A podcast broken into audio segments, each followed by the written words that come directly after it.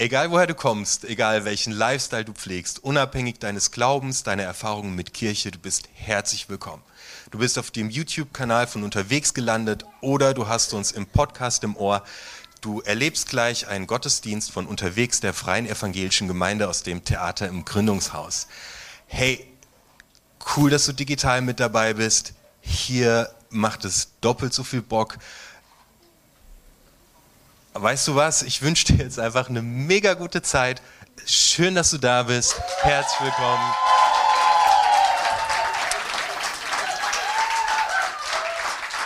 Habt eine gesegnete Zeit.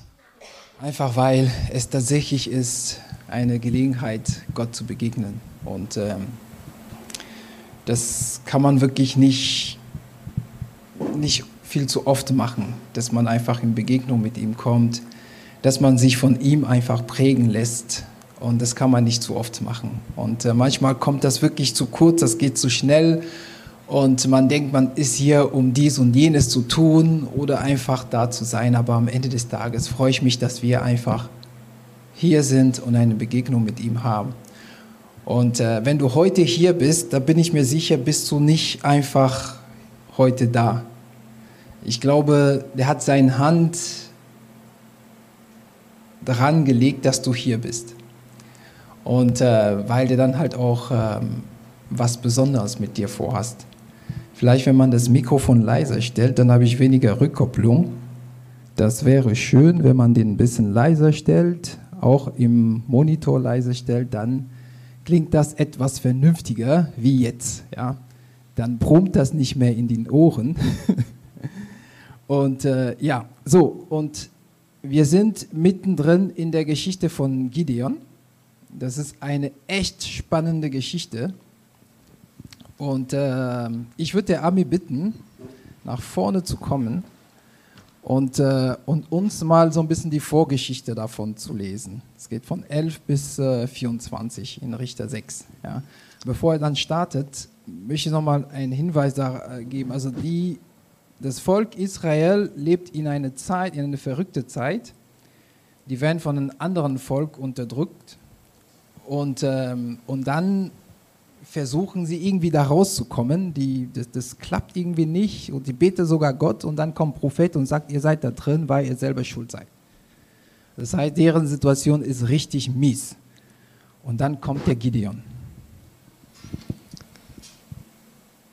Der Engel des Herrn kam nach Ophra und setzte sich unter eine Eiche auf dem Grundstück, das Joasch gehörte, einem Mann aus der Sippe Abisea. Joaschs Sohn Gideon drosch gerade Weizen in einer Kelter, um das Getreide vor den Midianitern in Sicherheit zu bringen. Da erschien ihm der Engel des Herrn und sagte, der Herr steht dir bei, du starker Kämpfer. Gideon erwiderte, Ach mein Herr, wenn Gott uns wirklich beisteht, warum geht es uns dann so schlecht?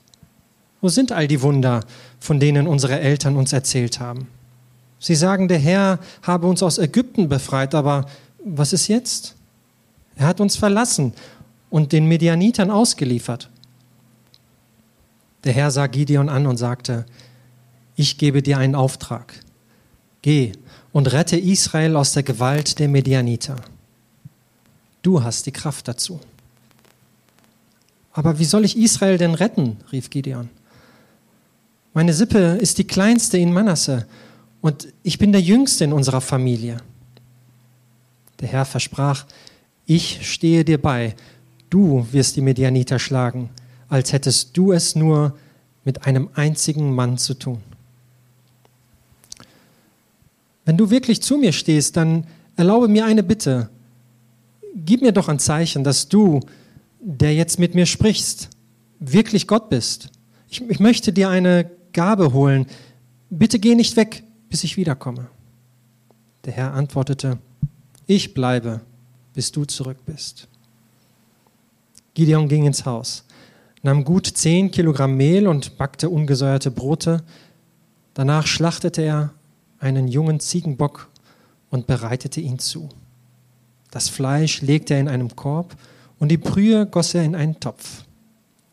Nun brachte er das Essen hinaus zur Eiche und bot es seinem Gast an. Doch der Engel Gottes sagte zu ihm, nimm das Fleisch und das Brot und lege es auf den Felsen hier, die Brühe gieß aus. Gideon gehorchte. Der Engel des Herrn steckte seinen Stab aus und berührte damit das Fleisch und das Brot. Da kam Feuer aus dem Felsen und verzehrte das Essen. Zugleich verschwand der Engel des Herrn. Nun hatte Gideon keinen Zweifel mehr. Er rief, Herr, mein Gott, ich muss sterben, denn ich habe den Engel des Herrn von Angesicht zu Angesicht gesehen. Da sprach der Herr zu ihm, Hab keine Angst, du wirst nicht sterben, mein Friede ist mit dir. Da baute Gideon an dieser Stelle einen Altar und gab ihm den Namen Der Herr ist Friede.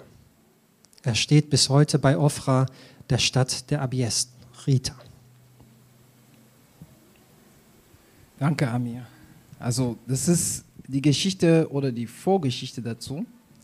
Also wir sehen diese Gideon, er ist ein junger Mann für, aus seiner Perspektive ohne Bedeutung und, ähm, und dem Gott quasi die Aufgabe zutraut, sein ganzen Volk irgendwie von, zu befreien von den Medianiter, die den quasi unterdrücken.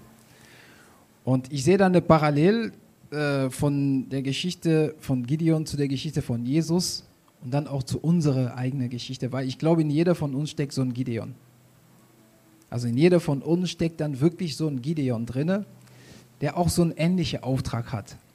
Jesus hatte da mal gesagt im, ähm, im Lukas 4, als er angefangen hat zu wirken, hat er angefangen, ging es in sein Heimatland wieder zurück und dann sagt er irgendwas wie, ähm, der, also das steht im Lukas 4, Vers 18 bis 19, sagt er, der Geist des Herrn ruht auf mich, weil er mich berufen und bevollmächtigt hat. Er hat mich gesandt, den Armen die frohe Botschaft zu bringen. Ich rufe Freiheit aus für die Gefangenen, den Blinden sage ich, dass sie sehen werden und den Unterdrückten, dass sie von jedem Gewalt befreit sein sollen ich verkünde ihnen einem Jahr, in dem der Herr seine Gnade zeigt. Also Jesus hatte seinen Auftrag gesehen darin, Arme, Blinde, Gefangene, Unterdrückten entsprechend zu befreien. Und ich glaube, in jedem von uns steckt so ein Gideon oder so ein, auch so ein Jesus drin, weil wir leben in einer komplizierten Zeit. Also wenn wir von Armut reden, vielleicht sagt ihr mir, ah Steve, ja Armut hier in Deutschland nicht so viel Armut. Man hat ja reichlich Geld, ja, oder zumindest hat man das, was man braucht. Und man guckt immer, wenn hier ist, wenn man von Armut spricht, guckt man immer woanders. Hat man den Eindruck, das geht einen nicht an. Aber es gibt nicht nur diese körperliche Armut, wo man dann halt was essen fehlt oder man gesundheitlich angeschlagen ist, sondern es gibt auch diese selige Armut, wie viele Menschen vermissen oder dem fehlen einfach mal das kleine, das grundsätzliche Liebe, die man dann halt auch braucht. Wie viele Menschen fühlen sie dann halt einsam und sind dann, haben keiner, der einfach den nebenan stehen können. Wie viele Menschen haben Schuld auf sich genommen und haben keiner, der ihm sagen kann, dir sind deine Schuld vergeben. Und die leben die ganze Zeit in deren, tief in deren Seele mit solchen Wundern drinne. Das ist Armut auf eine andere Art und Weise, was, Art und Weise, was die Seele angeht. Wie viel von den Menschen um uns herum leben mit irgendwelche Denkmuster, die sich in deren Köpfe eingebrannt haben. Du kannst es nicht, du wirst es nicht schaffen, du bist zu klein, du bist zu groß, du bist zu dick, du bist zu stark. Also Gedankenmuster, die sich in unseren Köpfe eingepflanzt haben, die uns wirklich daran hindern, das zu leben, was Gott für unserem Leben vorgesehen hat.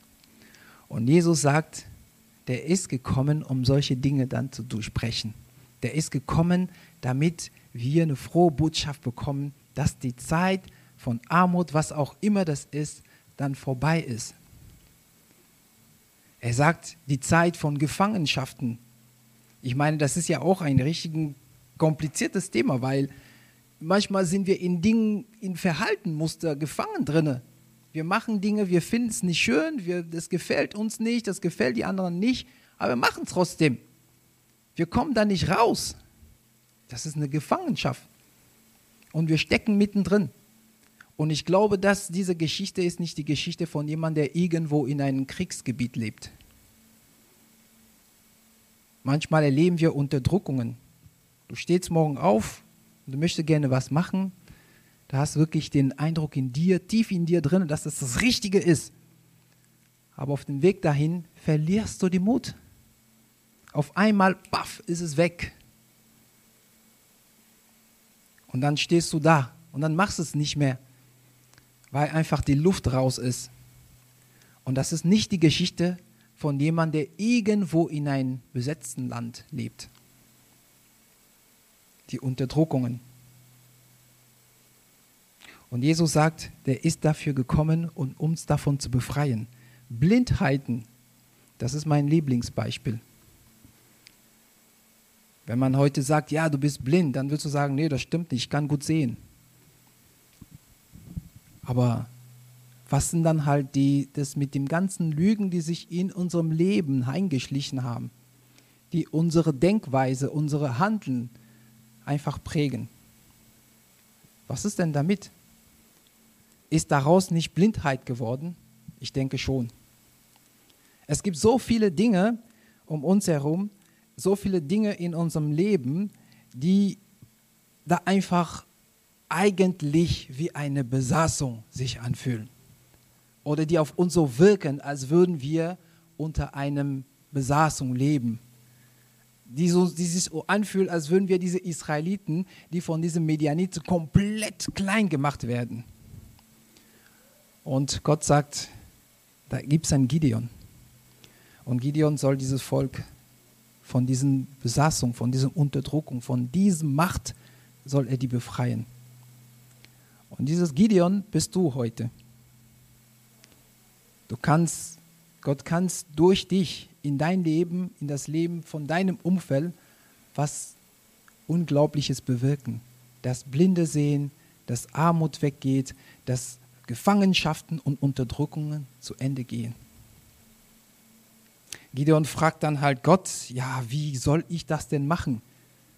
Ich kann mir gut vorstellen, dass du auch die Frage hast, wie soll ich das denn machen? Und dann Gott gibt ihm auch so eine lapidare Antwort, sah, ich stehe dir bei. Das ist das Schönste, was man hören kann.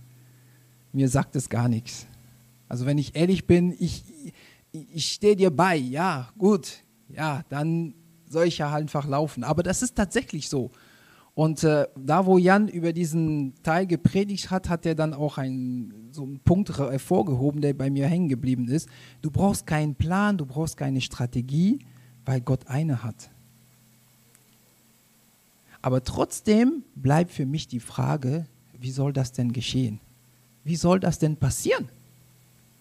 Und ich möchte versuchen, mit euch eine Antwort dazu zu finden. Deswegen bitte ich ja nochmal den Amir, nach vorne zu kommen und uns äh, die Vers 25 bis 27 zu lesen.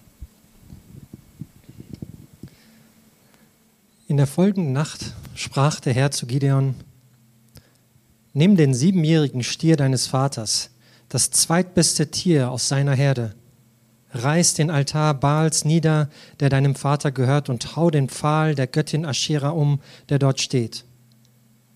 Dann bau für mich, den Herrn, deinen Gott, einen Altar an der höchsten Stelle eurer Bergfestung. Schichte das Holz des Pfahles darauf und bring den Stier als Brandopfer dar.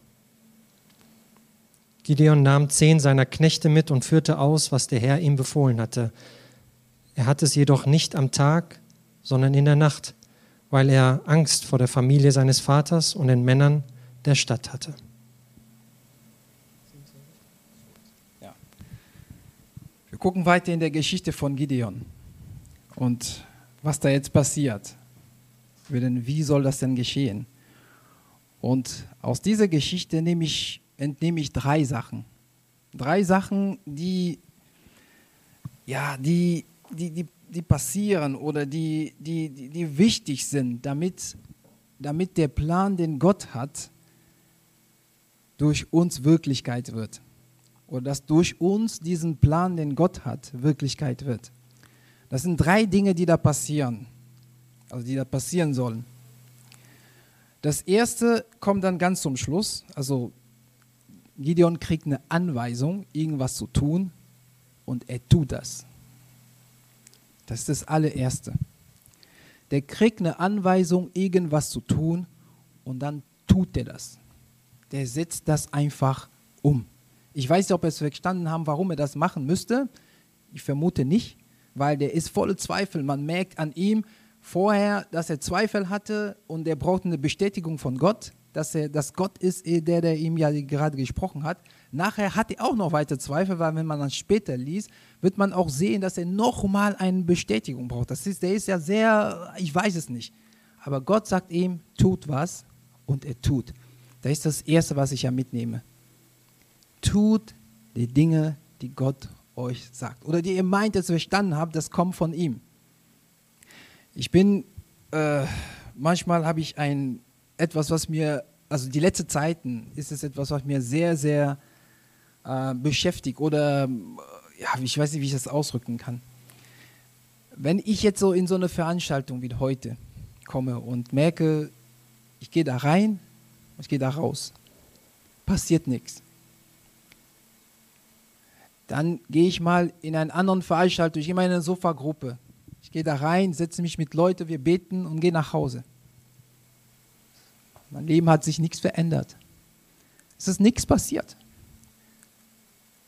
Also, ich hatte irgendwann mal das Gefühl, ich bin müde davon. Seid ihr ich? Seid ihr es nicht? Ich weiß nicht, ob ihr das kennt, aber ich weiß nicht, wie ihr das dann seht. Aber irgendwann mal kriege ich Müdigkeit davon, sage, ja, ich habe keine Lust mehr. Das ist ein Ort, wo scheinbar Gott ist. Der ist da. Der sagt, der ist da. Der hat versprochen, dass er da ist. Der ist scheinbar da. Ich komme in Begegnung mit ihm und dann gehe ich wieder nach Hause. Passiert nichts.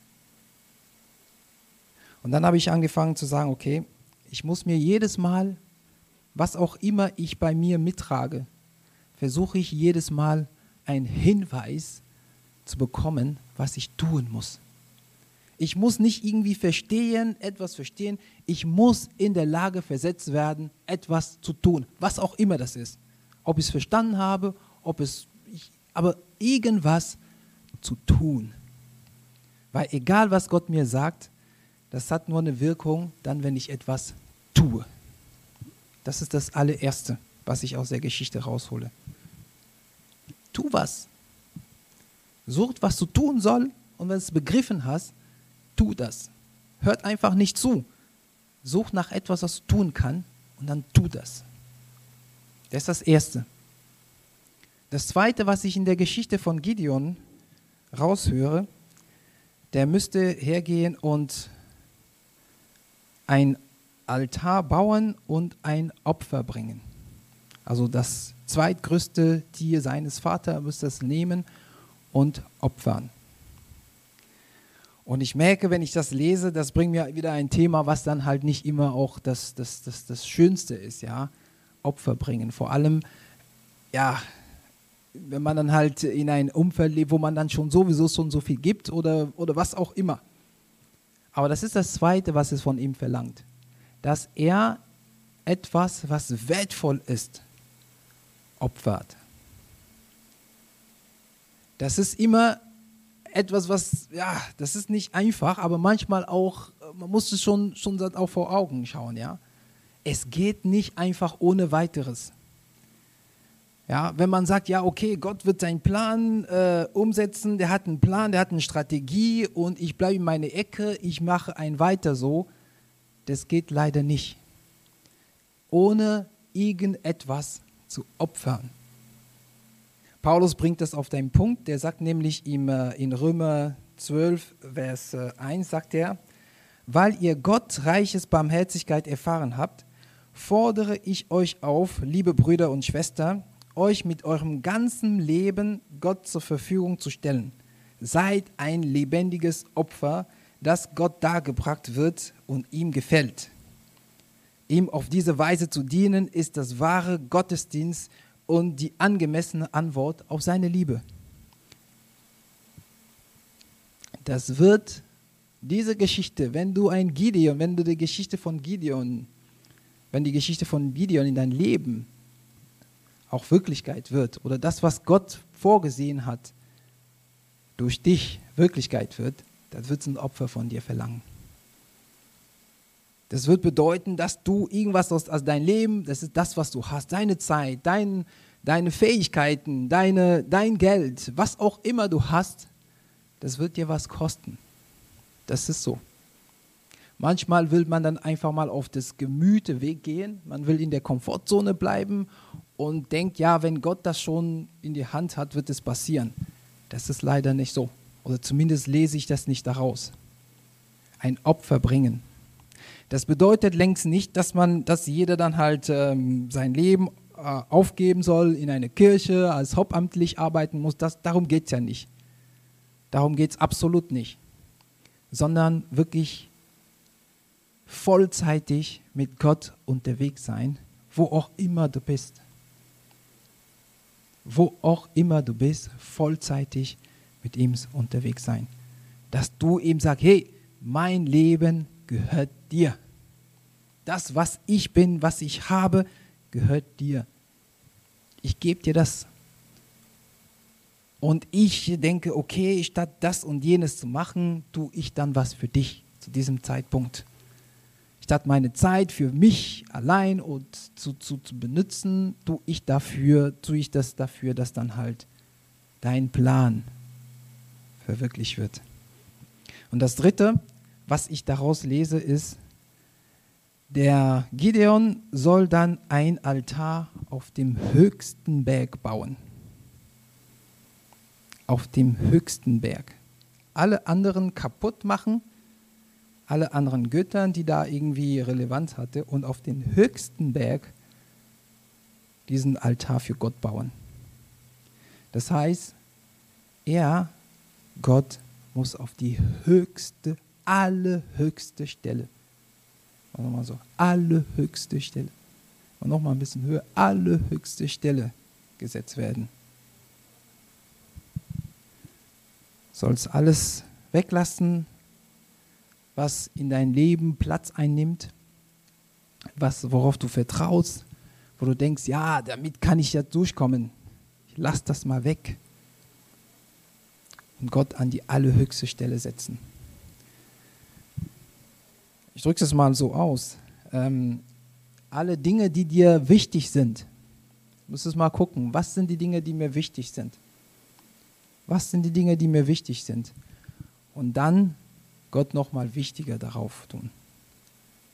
Also die Dinge, es ist, ob es berechtigte Dinge sind oder unberechtigt, erstmal dahingestellt. Aber höchste Stelle bedeutet, es gibt nichts, was Wichtigeres ist. Es gibt nicht, wonach du dir noch mehr sehnt, als nach ihm. Das heißt, wenn du in dir irgendwelche Sehnsüchte sind, du möchtest unbedingt irgendwas, das kann etwas berechtigt sein, wie deine Gesundheit. Das kann etwas berechtigt sein, wie, ähm, wie dass du Geld hast, um deine Familie zu ernähren. Das kann auch etwas ein bisschen komisch sein, du sagst, okay, ich möchte der reichste Mann der Welt sein. Egal, was, wonach du dich sehnt, solltest dich dann halt noch ein Stück mehr als das Gott sehnen. Der muss die allerhöchste Stelle. Der sagt, bring dem auf höchste Stelle auf den Berg.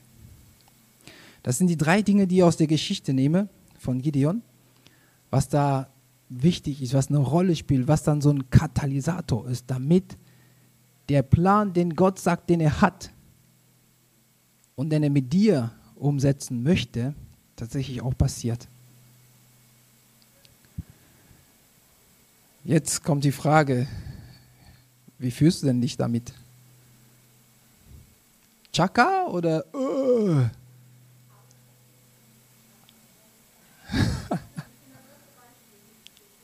Ja, sehr schön.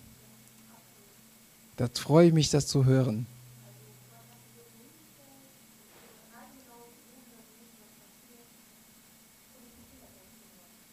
Sehr schön. Ja, es passiert schon. Jemand kann auch sagen, puh, das ist mir zu much. Ich muss ehrlich sagen, da habe ich mich auch so gefühlt. Sage, puh, wie soll ich das hinkriegen? Diese Erwartungshaltung an mich. Und deswegen predigt man manchmal nicht so oft darüber, ja, dass, dass man sagt, dann, dann wird es schon eng, weil man merkt, okay, ja, die Erwartungshaltung und dies und jenes und das ist too much, das ist zu viel. Sage ich dir, es ist okay, aber Amir, kannst du uns weiterlesen? Bis 32, 27 bis 32.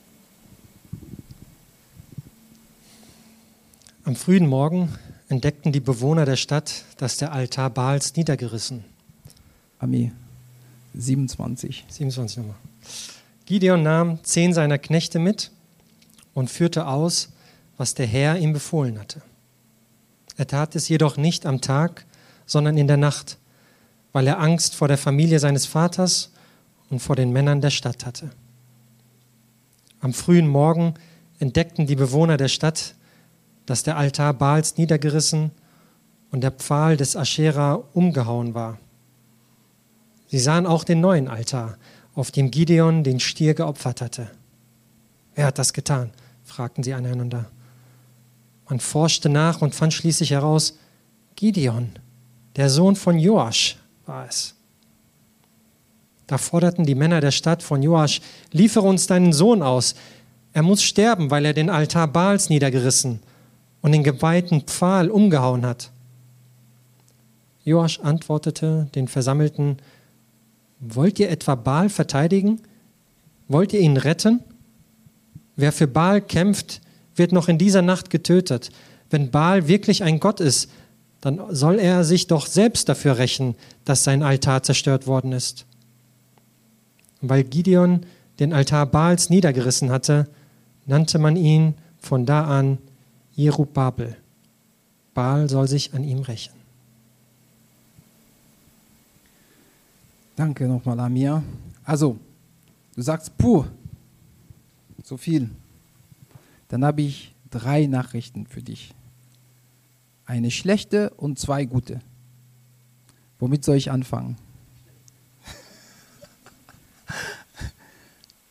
Eine schlechte? Okay, ich fange mal mit der schlechten Nachricht an. So, ich fange mal mit der schlechten Nachricht an. Die schlechte Nachricht ist, wenn du dich auf diese Reise einlässt, wird es nicht schön. Der Gideon, der hat sich Feinde gemacht. Also die Männer von der Stadt wollten ihn umbringen. Also das ist nicht so, dass nachdem er das gemacht hat, war sein Leben schön. Nein, der hat Feinde hat er sich Feinde reingeholt. Nicht nur menschliche Feinde, sondern auch geistliche Feinde, weil die Art und Weise, wie man ihn am Ende der Geschichte benennt, das ist nichts anderes als ein Fluch, was man über ihm ausgesprochen hat. Baal soll sich an dich rächen. Also, das heißt, er hat richtig, richtig Ärger gekriegt mit dieser Sache. Richtig Gegenwind. Also, wenn du dich auf den Plan Gottes einlässt, das bedeutet im Leben nicht, dass es schön wird. Ganz im Gegenteil. Es werden Dinge gegen Winde kommen, Dinge, die dagegen halten werden, Menschen, die dir nicht besonnen sein werden. Du wirst dann halt auch Dinge erleben, die manchmal nicht zu erklären ist, weil es auf eine geistliche Ebene agiert.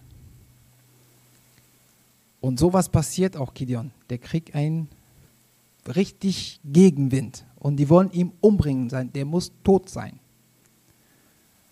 Also das ist nicht das, was Gott verspricht. Der verspricht, dass alles schön wird. Aber das ist halt so. Das ist die schlechte Nachricht. Da habe ich zwei gute Nachrichten dabei. Die erste gute Nachricht ist, dass der schafft das zu deinen Gunsten zu drehen. Gideon, der fängt an, der hatte Angst. Der hatte Angst von der Familie seines Vaters, der hatte Angst von, von den Menschen in der Stadt und auf einmal wollen die ihn umbringen. Aber sein Vater, also sein Vater ist derjenige, dessen Altar der kaputt gemacht hat. Das heißt, ich gehe mal davon aus, dass sein Vater auch ein Anbeter Baal war, der eigentlich gegen ihn sein sollte. Und die gehen zu ihm und sagen, hey, gebt uns seinen Sohn, wir bringen den um. Aber der kommt auf eine Idee, Ich weiß nicht, ob er es gut gemeint hat, ob er seinen, Schütz, seinen Sohn schützen wollte. Aber am Ende des Tages, diesen Vater wird so hin, wird dahin gebracht, dass das seine Entscheidung, eine Entscheidung, die zugunsten von Gideon läuft. Also Gott schafft, welche Umstände auch immer das sein wird oder ist, wird in der Lage, das zu deinen Gunsten zu drehen. Dass die Situation zu deinen Gunsten läuft. Dass Menschen dir auf eine unglaubliche, ungewöhnliche Art und Weise besonnen werden. Das ist die erste gute Nachricht. Ich habe noch eine zweite. Und das ist das, was mir sogar am, am, am meisten gefällt in der Geschichte. Der Gideon, der tut, was Gott gesagt hat, aber der hatte Angst. Der Gideon, der, kon, der hat sich nicht getraut, tagsüber das zu tun. Der ist nachts gegangen, weil der Angst hatte. Der Gideon, der hat Zweifel. Vorher und nachher hat er noch Zweifel. Aber der ist der Richtige. Das heißt, du bist die, der Richtige für diesen Plan Gottes. Du brauchst nicht irgendeine Ausbildung, nichts. Du brauchst gar nichts. So wie du bist, bist du richtig. Du brauchst gar, gar nichts, was du, was du noch lernen musst oder was auch immer. Da ist nichts. Du bist so richtig. Mit allen deinen Schwächen, mit deiner Stärke, was auch immer du hast, du bist richtig. Du kannst heute schon loslegen. Du kannst nicht sagen, hey, ich muss noch diese Bibelstelle lesen, ich muss noch diese. Nee, da hast nichts damit zu tun. Heute kannst du schon sagen, hey Gott, ich möchte den Plan, den du hast, möchte ich umsetzen. Das ist die, die zweite gute Nachricht. Am Ende des Tages machen wir das nicht aus eigenen Kräften. Am Ende des Tages, was auch immer wir machen, ist Gottes Werk. Der Paulus sagt das in Epheser 2, Vers 10. Der sagt, was wir sind, was wir jetzt sind, ist allein Gottes Werk. Er hat uns durch Jesus Christus neu geschaffen, um Gutes zu tun. Damit erfüllen wir nun, was Gott schon im Voraus für uns vorbereitet hat. Ich lese es nochmal. Was wir jetzt sind, ist allein Gottes Werk. Allein Gottes Werk. Er hat uns durch Jesus Christus neu geschaffen, um Gutes zu tun. Damit erfüllen wir nun, was Gott schon im Voraus für uns vorbereitet hat.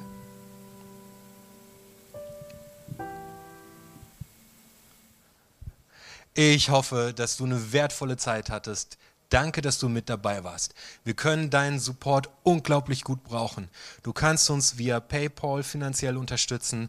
Alle Links und Infos dazu findest du hier oben in der Infobox. Hey, unterstütze uns, indem du unseren Kanal abonnierst. Das kannst du hier unten tun. Und was uns mega hilft für den Algorithmus ist, lass einen Kommentar da.